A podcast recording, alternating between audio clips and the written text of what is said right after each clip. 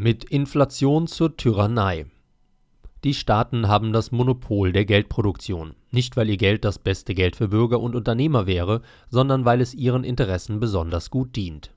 Die Hoheit über das Geld sichert dem Staat und den Sonderinteressengruppen, die ihn für ihre Zwecke einspannen, heutzutage sind das vor allem Big Business, Big Banking, Big Tech und auch die Bürokratie, weitreichende Privilegien. Vor allem gelangt der Staat an zinsgünstige Kredite von seiner hauseigenen Zentralbank. Mit dieser unerschöpflichen Geldquelle ausgestattet, kann der Staat sich seine Gefolgschaft erkaufen und so ungehindert in alle Bereiche des Wirtschafts und Gesellschaftslebens vordringen.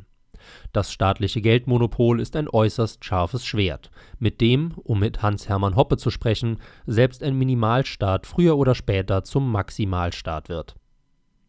Als Monopolist gibt der Staat kein Gold oder Silbergeld, sondern ungedecktes, jederzeit in jeder beliebigen Menge vermehrbares Geld aus wie aber stellt der Staat die Akzeptanz für dieses chronisch inflationäre Geld bei den Menschen sicher?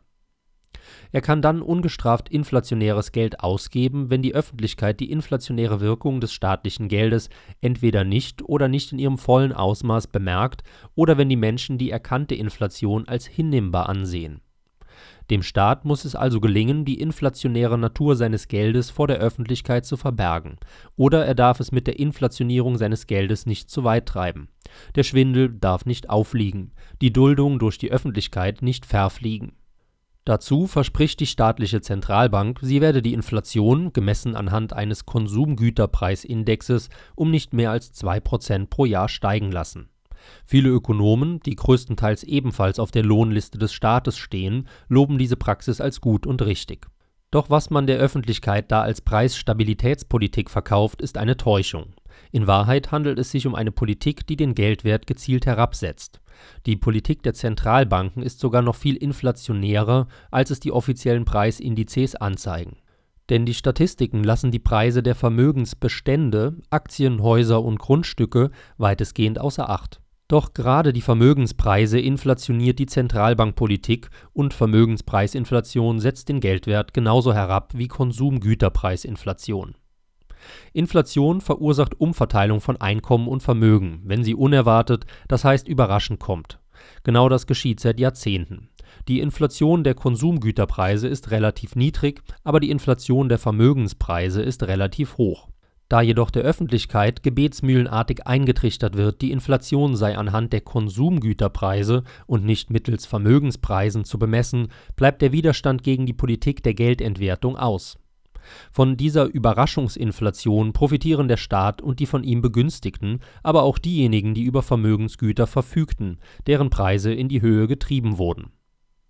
Doch jetzt scheint sich die Lage zu ändern. Die gewaltige Geldmengenausweitung, für die die Zentralbanken im Zuge der Lockdown-Krise sorgen, wird für alle sichtbar. Nun geht auch der Preisanstieg für Konsumgüter in die Höhe. Die Zentralbanken reden die Sache klein. Es handele sich um einen vorübergehenden Anstieg der Inflation, schon bald werde die Inflation wieder abnehmen.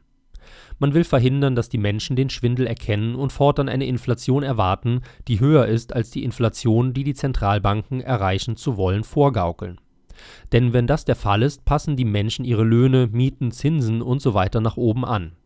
Tritt die höhere Inflation wie erwartet ein, bleibt die Überraschungsinflation aus und es ist vorbei mit der heimlichen Plünderung der einen durch die anderen.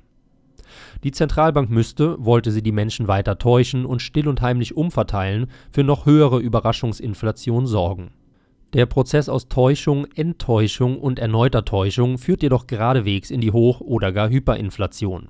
Eine pikante Ansicht. Schließlich hängt das Überleben der meisten Staaten der westlichen Welt und ihre Begünstigten von der Ausweitung der Geldmenge bzw. der Duldung dieser Politik durch die Öffentlichkeit ab um letztere zu sichern, werden die Staaten, wenn die Preisinflation zu groß zu werden droht, sehr wahrscheinlich zum Instrumentarium der Preiskontrollen greifen und Höchstpreise für Energie, Nahrungsmittel, Mieten und Transport erlassen. Dadurch ließe sich das wenige, was von der freien Marktwirtschaft noch übrig ist, auch noch abschaffen. Güterknappheit, Schwarzmärkte, Korruption, Vetternwirtschaft etc. wären die Folgen und der Aufstieg des unbarmherzigen Überwachungsstaates, der Verstöße gegen seine Diktate entschieden bekämpft und hart bestraft.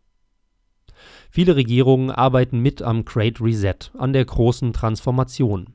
Die Menschen sollen ihre Geschicke nicht selbstbestimmt in einem System der freien Märkte gestalten, sondern staatlichen bzw. supranational staatlichen Vorgaben gehorchen. Was liegt da näher für diejenigen, die sich die Menschheit zu untertan machen wollen, als die Inflation einzusetzen, um die ersehnte Tyrannei aus der Taufe zu heben? Das inflationäre Vorhaben kann gelingen, wenn die Menschen im Staat weiterhin den Retter in der Not erblicken. Es kann aber auch scheitern, beispielsweise wenn die große Not der Massen den neosozialistischen Weltumbauplänen den Boden entzieht. Was sich jedoch schon heute mit guten Gründen sagen lässt, ist, dass man den offiziellen Währungen US-Dollar, Euro und Co. so weit wie möglich abschwören und nur so viel als eben nötig von ihnen besitzen sollte. Sie hörten einen aktuellen Beitrag von Thorsten Polleit, erschienen in der neuen Druckausgabe von Eigentümlich Frei